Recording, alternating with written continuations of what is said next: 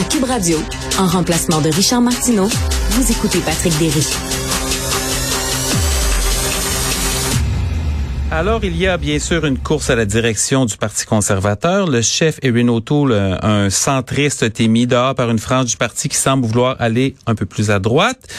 De quelle façon ça va se dérouler? Comment, où se situent les députés du Québec? On en discute avec Pierre-Paul Hus, qui est député de Charlebourg au Saint-Charles. Oh! Pardon, je m'excuse, on est en, on m'informe que je, je me suis aventuré un petit peu trop loin dans mes pinceaux. On est en éditorial, donc euh, on va avoir l'entrevue dans quelques instants. Donc le retrait du masque à l'école. Euh, c'est une question qui est dans l'actualité depuis quelques jours euh, suite à une annonce de la santé publique. Donc, dès le 7 mars, il sera possible de retirer le masque à l'école. Et la grosse question, est-ce qu'on en est rendu là? La santé publique, le gouvernement dit oui. Il y a encore une ligne de fracture intéressante entre les experts du gouvernement et les experts qui sont hors du gouvernement qui se demande est-ce que c'est vraiment nécessaire? Est-ce qu'on doit aller là? Est-ce que c'est la première mesure qu'on doit prendre? Et euh, en fait, euh, est-ce qu'il y a une urgence? Euh, une façon de le voir, c'est si les décisions de la santé publique étaient basées sur la science, on commencerait par retirer les masques des endroits ventilés où on ne passe que quelques minutes. Par exemple, on peut penser à une visite dans un commerce, euh, dans une pharmacie, euh, à l'épicerie où on reste pas longtemps, euh, des endroits où le plafond est haut, c'est ventilé, il y a une circulation d'air, les portes rouvrent et ferment.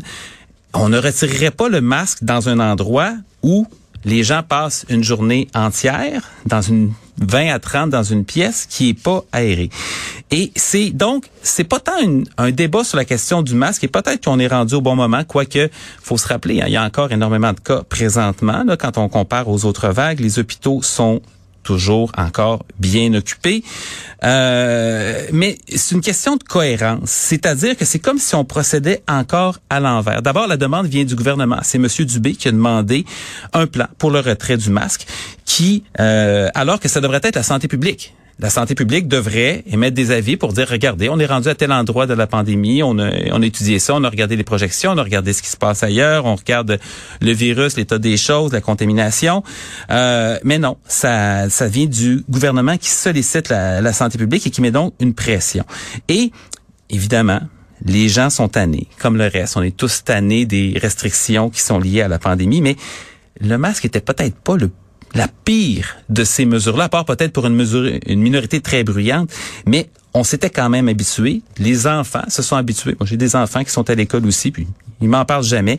Euh, donc, on a l'impression que c'est une réponse qui est encore politique. À l'inverse, quand on demande des outils pour combattre la pandémie, on est plusieurs à, à demander ces outils-là, et souvent c'est quasiment unanime. Le gouvernement répond moins vite. Par exemple, à l'automne était contre une troisième dose pour les travailleurs de la santé. Les travailleurs de la santé demandaient, ils voulaient ça. Euh, les aînés aussi qui étaient plus vulnérables, qui était contre une troisième dose pour les aînés? Pourtant, le Québec était en retard là-dessus. Qui était contre euh, l'utilisation de tests rapides, le déploiement de tests rapides comme ça avait été fait il y a plusieurs mois en Europe et même dans d'autres provinces, notamment la Nouvelle-Écosse personne n'était contre ça. Tout le monde le demandait, mais la santé publique allait à reculons. Euh, des meilleurs masques. Est-ce que présentement, est-ce que quelqu'un serait contre le fait d'avoir des meilleurs masques aux endroits où c'est porté? Euh, ça existe des masques qui sont confortables. J'en ai, moi, un, un KN95, qui est pas les masques qui sont portés dans les hôpitaux, c'est pas les N95, c'est des KN, c'est une variation qui est très efficace, plus qu'un masque de procédure. Le gouvernement a dit non. Il y a des professeurs qui en demandaient. Le gouvernement a dit non. La ventilation. Est-ce qu'il y a une seule personne au Québec qui est contre l'amélioration de la ventilation dans les écoles? La première fois qu'on en a parlé, c'était à l'été 2020. Moi, je me rappelle encore, il y avait une lettre par des médecins, d'autres experts de la santé publique, le 25 août 2020. Ça fait un an et demi qui disait il faut qu'on s'occupe de la ventilation avant la rentrée. La réponse du gouvernement était on a un plan. Notre plan est solide. C'est ce qu'avait dit M. Euh, Dubé et M. Legault à l'époque. On a un plan. Notre plan est solide. On sait ce qui est arrivé à l'automne 2020. Il y a eu énormément de contamination dans les écoles qui en est sorti, qui est remonté à, tout le reste. Et, euh, et, on a eu beaucoup plus de cas cet automne-là dans l'Ontario, par exemple, en proportion de la population. Il y a eu toute une année scolaire qui s'est passée. Euh, pendant ce temps-là, l'Ontario a installé 50 000 purificateurs d'air l'année passée.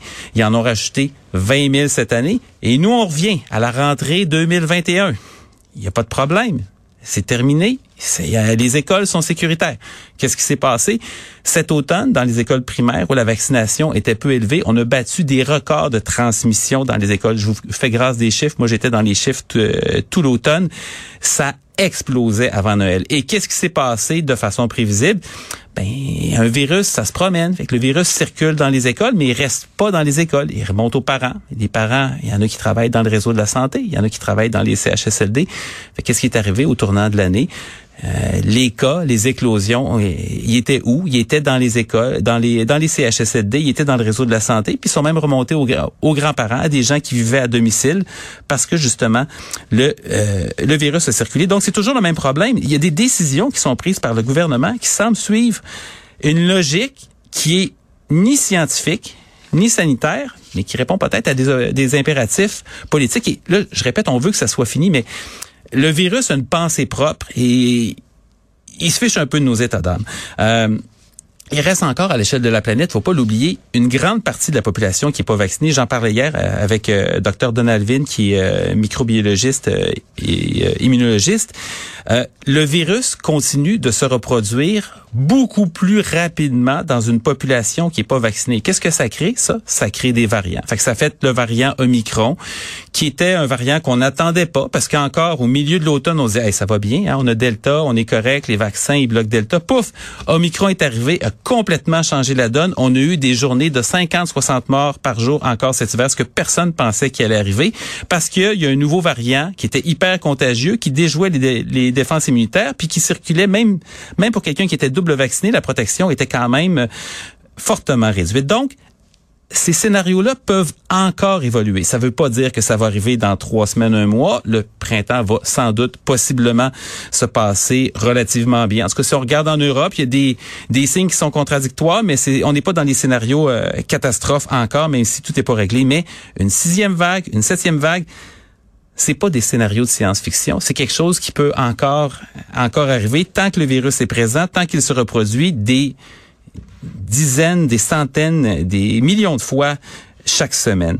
Donc vivre avec le virus absolument mais la clé, c'est quoi?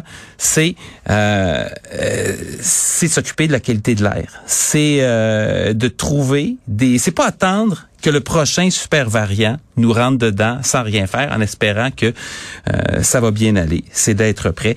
Et présentement, malheureusement, euh, avec plusieurs décisions de la santé publique, on a l'impression qu'on est encore au plexiglas et au purel et qu'on n'est pas nécessairement super bien équipé pour y faire face.